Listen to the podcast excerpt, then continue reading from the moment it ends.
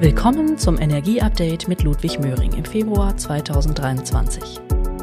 Übrigens schon das 20. Mal, seit wir im Spätsommer 2021 mit diesem monatlichen Format begonnen haben. Heute wollen wir uns mit den neuen Klimaschutzüberlegungen aus dem BMWK, dem Ministerium für Wirtschaft und Klimaschutz, beschäftigen. Lieber CO2 in die Erde als in die Atmosphäre.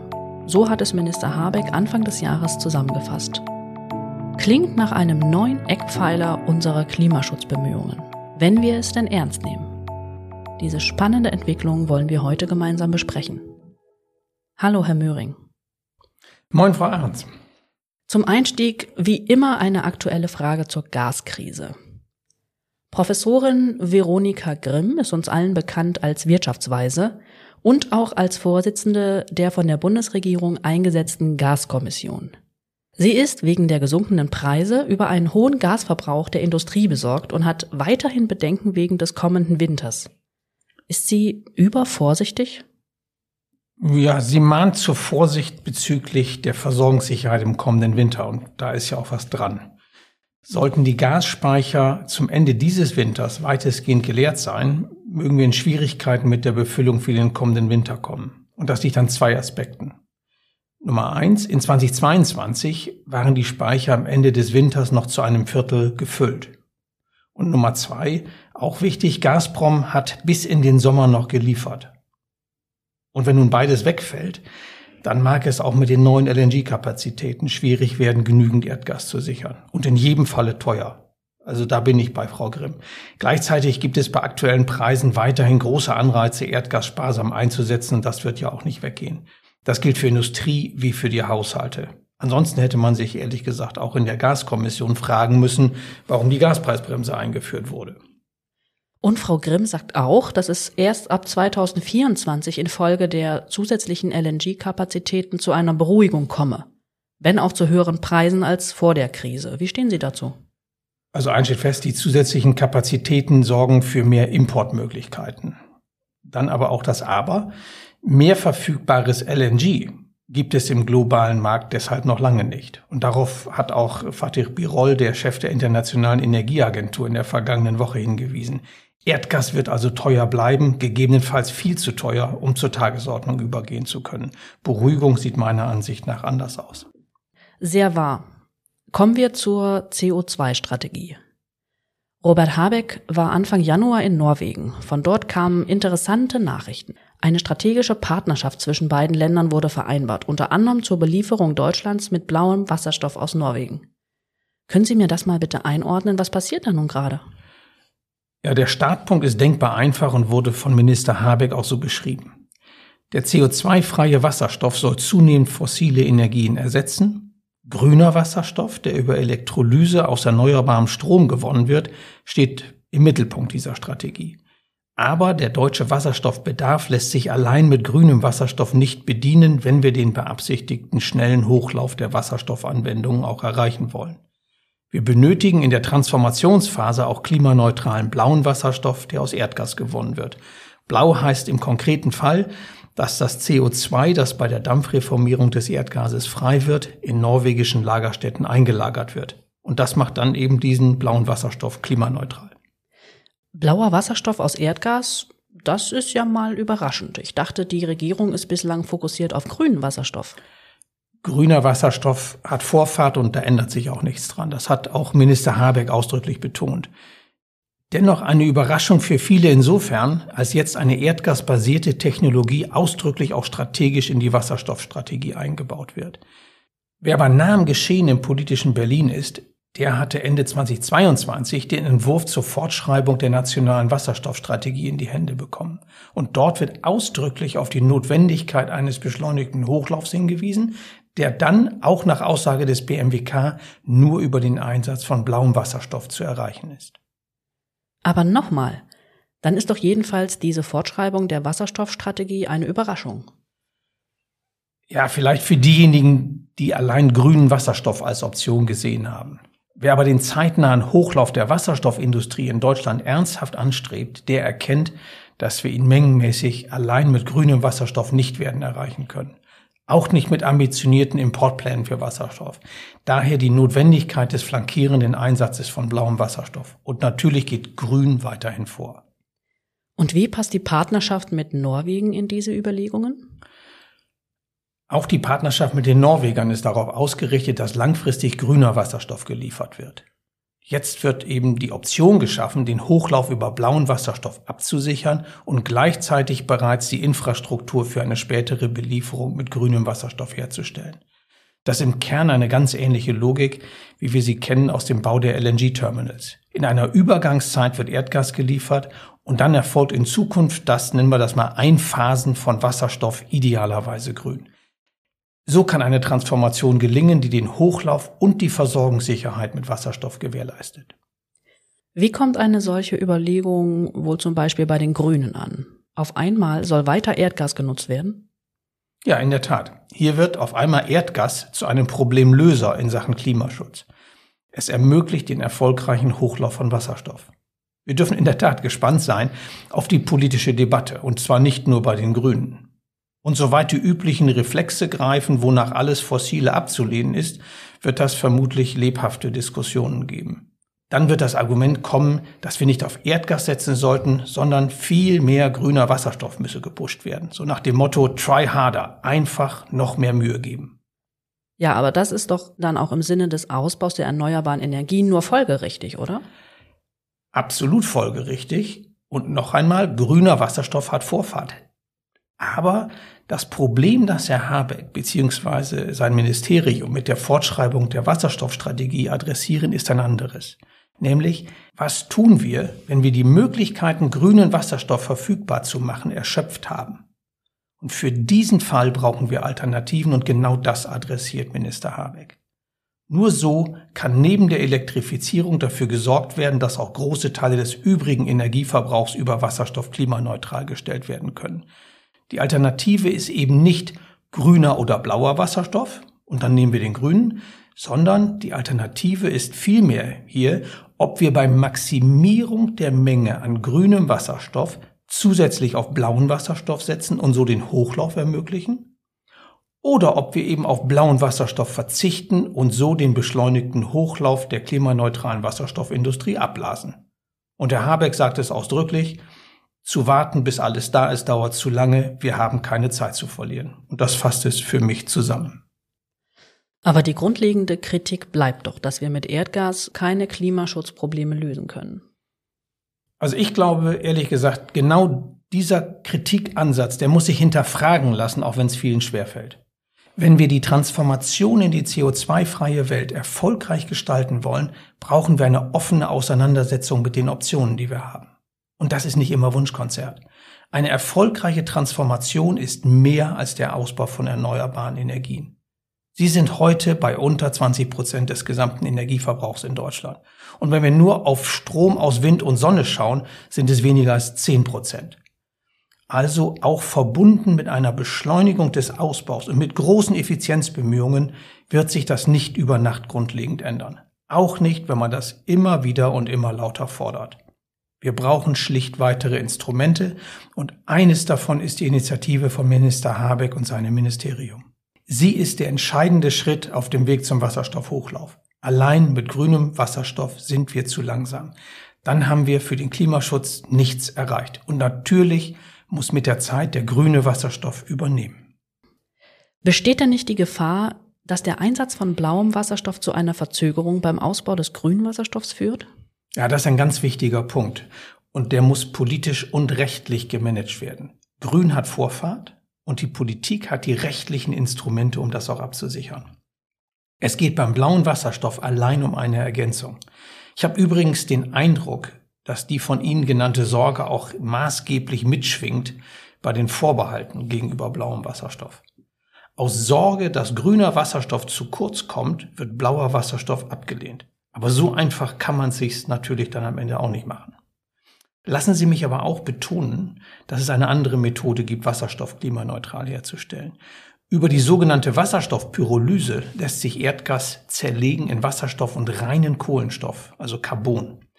Bei diesem Prozess wird gar kein CO2 frei, weil die Pyrolyse ohne Sauerstoff erfolgt und so eben alleine der Kohlenstoff anfällt. Und diesen Kohlenstoff kann man dann direkt einer weiteren Verwendung zuführen.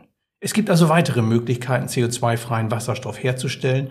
Wir sollten auch diese Option erwägen. Das ist der sogenannte türkise Wasserstoff. Sehr interessant. Danke für die kleine Farbenlehre und den Exkurs. Aber zurück zu Blau. Sie haben von der Einlagerung des CO2, also CCS, gesprochen.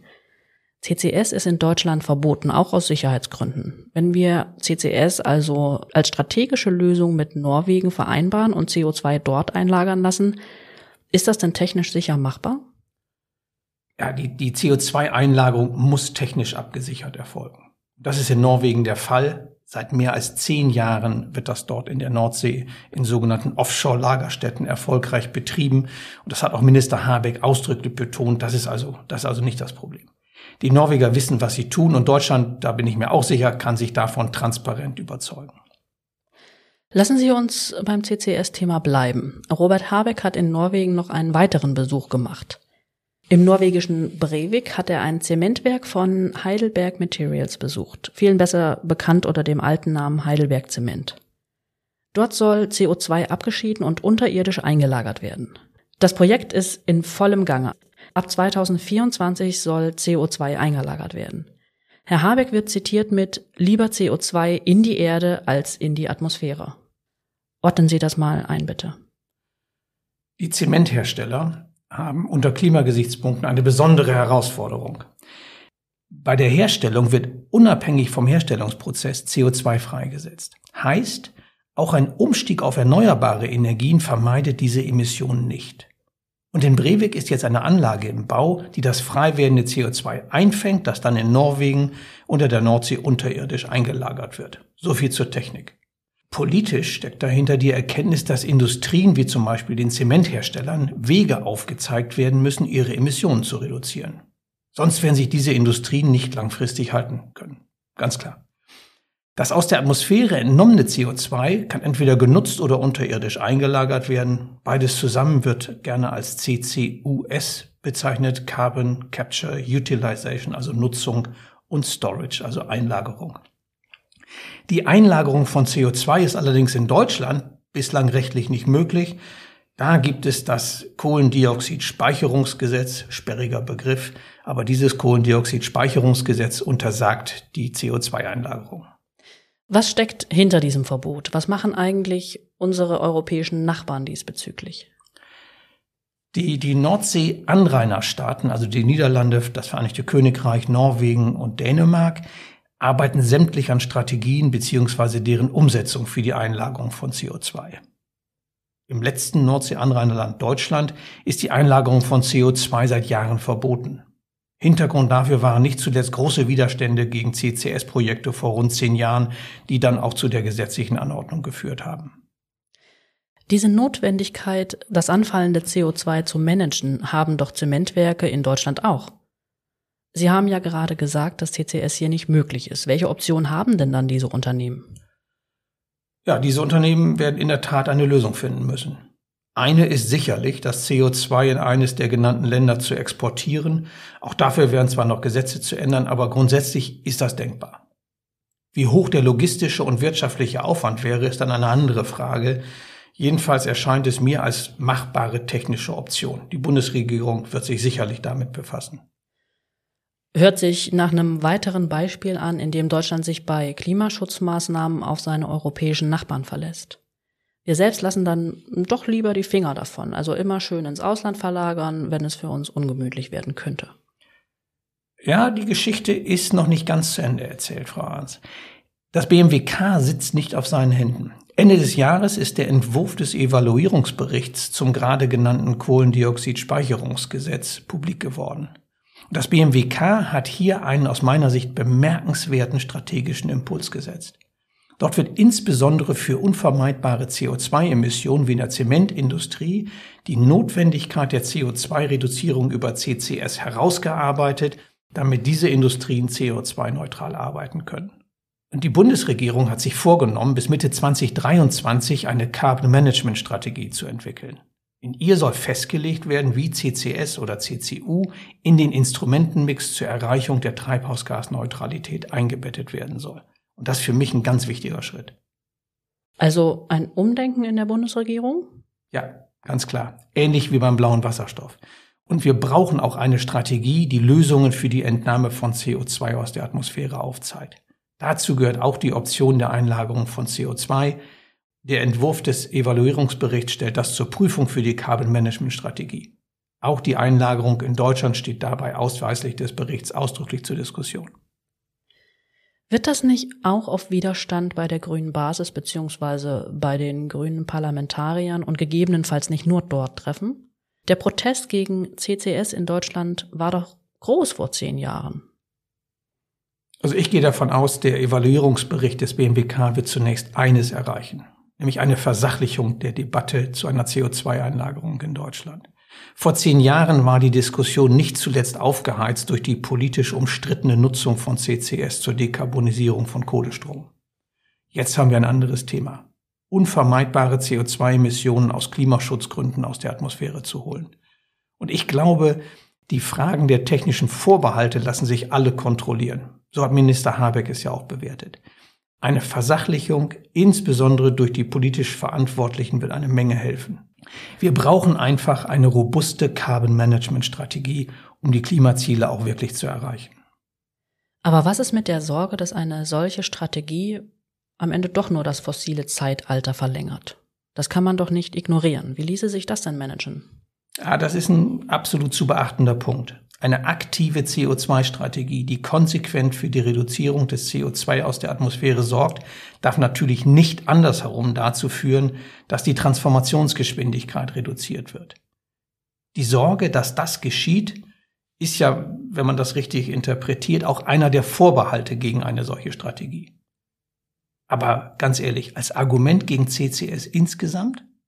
Was wollen wir denn zum Beispiel der Zementindustrie sagen, die auch langfristig auf CCS angewiesen ist? Und aus meiner Sicht liegt diese Thematik nun in der Hand der Regierung. Es geht um Klimaschutz aus einem Guss.